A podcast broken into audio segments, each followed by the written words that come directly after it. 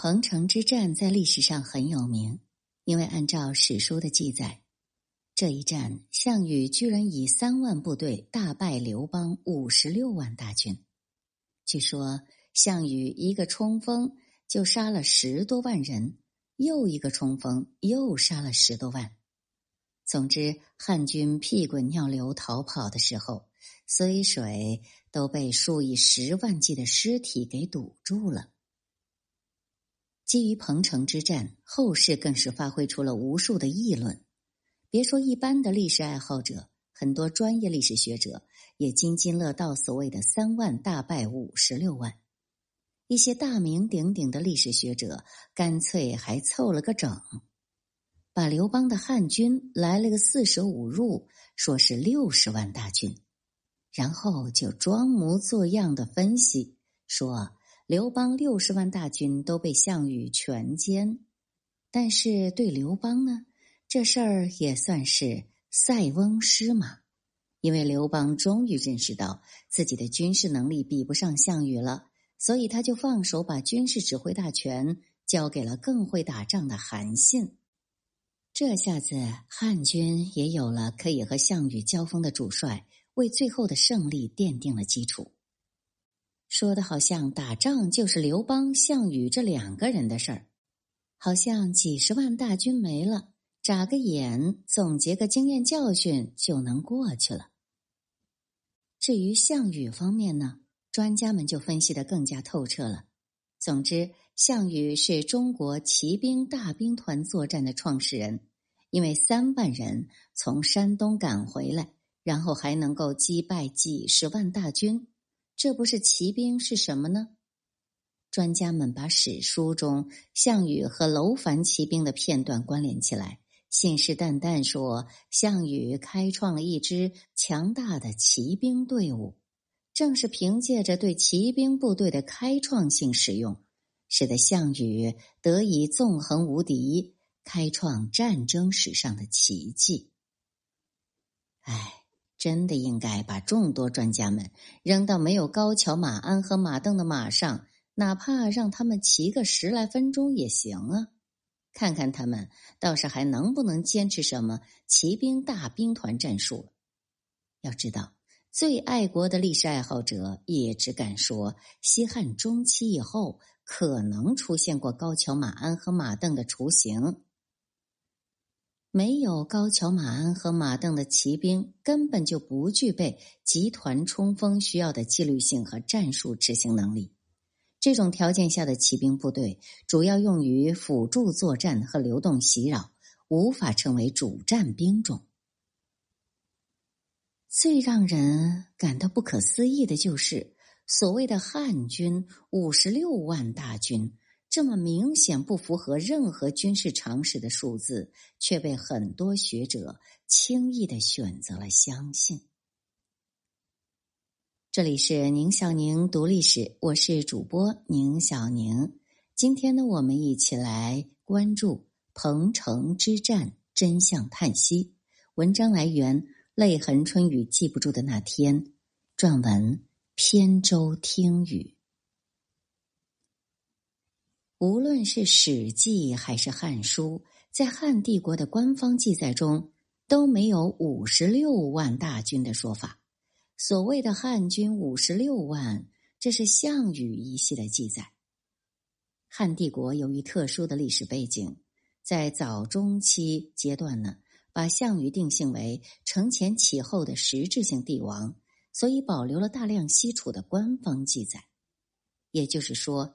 所谓的彭城之战，项羽西楚部队三万击败汉军五十六万，只是来自号称，而且不是刘邦号称有五十六万，是项羽号称击溃了汉军五十六万部队。一方政权时不时来个号称是很正常的，不正常的是后世众多学者要把号称当成事实。两百年后的昆阳大战，刘秀一系号称击败了四十多万帝国大军。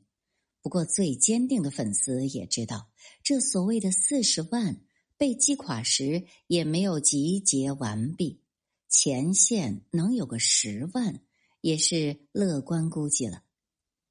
赤壁之战那就更了不得了，东吴号称我三万击败曹军八十三万，这比项羽还牛了一点五倍呢。不过大约是小说《三国演义》实在太出色了，曹粉还有不少，所以在曹粉们的坚持下，大伙儿呢都承认曹军前线远没有这么多的部队。总之呢。这种吓人的号称，历史上确实比比皆是。什么南朝动辄击败北朝大军五十万、一百万什么的，什么金军两万大败辽军七十万什么的，还有后金大败明军四十八万。不过大伙呢看到这些，心知肚明，所谓的号称都是做不得数的，真正前线参与战斗的。基本都是在几万的规模，那项羽的所谓号称，又哪有可能例外呢？当然，后世学者大多直接采信所谓的五十六万这个说法，大体是对司马迁的推崇，想象一番司马迁的高风亮节。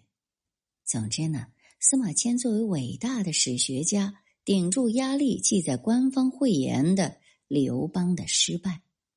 所以，高祖本纪和汉军一方诸多纪传不写刘邦有五十六万，但是在项羽本纪里就告诉大家真相。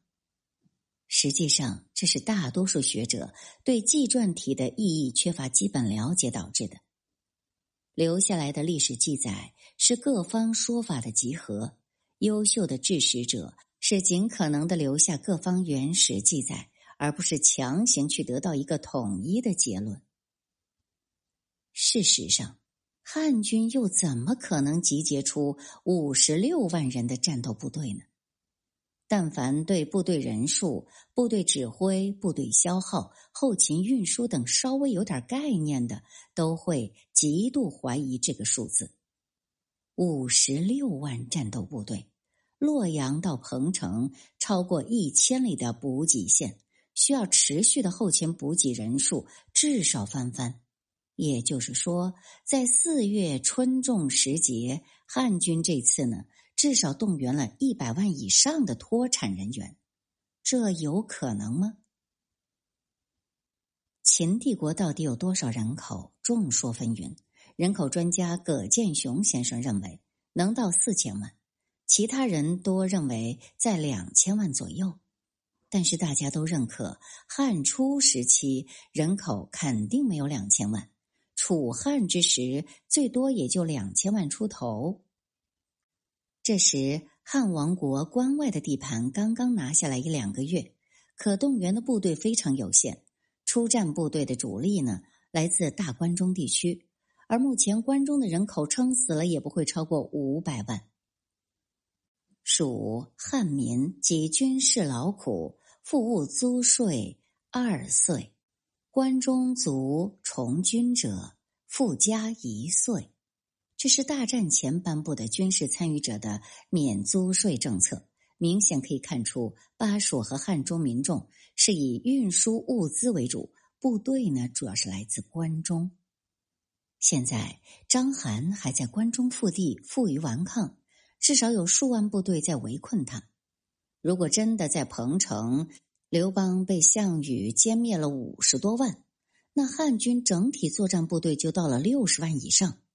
此后呢，还要源源不断的从关中输送兵力，不断继续与项羽主力大战，还要开辟多个战场与众多诸侯作战。这么算来，汉军的兵力简直到了深不可测的地步。你想想啊，这可是需要轮更的年代。粮食产量至少比后世要少一半呢。几年的时间，上百万大军玩儿似的死了来，来了又死。你真当这士兵是变戏法变出来的吗？实际上，彭城大战时，汉军的整个编制也未必有五十六万。我们即便非要去相信项羽的这个号称有根据，汉军总编制。能到五十多万，但是五十六万编制中又能有多少战斗部队呢？当时是轮耕制，土地产量又低，帝国是养不起太多职业士兵的。士兵都是耕族，也就是轮流来服役。耕族服役呢，通常是四班倒以上，最狠也就三班倒。汉军自八月以来连续战斗超过半年，所以眼下三班倒已经是极限了。也就是说，即便这五十六万都算是他的战斗部队编制，实际的服役的人员呢，也不会超过二十万。应该说呢，汉军在役的战斗兵力短时间内达到二十万，那是有可能的。可是二十万部队全部集结在彭城，那是绝对不可能的。彭城之战是整个攻楚战争的一部分。而攻楚战争是在绵延千里的广阔战场上进行的。如果汉军把所有部队都集结在彭城，那就意味着上千里防线全都形同虚设。无论项羽的部队要攻击哪儿，都可以轻易的占领。我们看一下地图，再回顾一下江淮一带的地形。楚军项羽部主力在齐国的城阳地区，大体在今天的江苏省徐州市。徐州位于淮河水系的泗水流域，沿泗水北上，经巨野泽进入黄河水系的济水流域。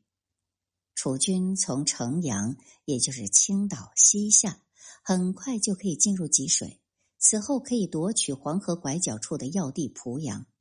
濮阳沿着黄河西上，可以直达敖仓所在的荥阳，也就是今天的郑州。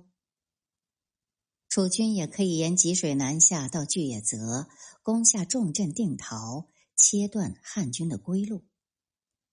黄河沿线以及南边基于鸿沟的水系，拥有众多粮仓。荥阳附近的敖仓，更是关中粮食向外转运的核心基地。如果汉军全部的部队都放在徐州，那定陶、濮阳、荥阳乃至洛阳等重镇都会缺少兵力防守。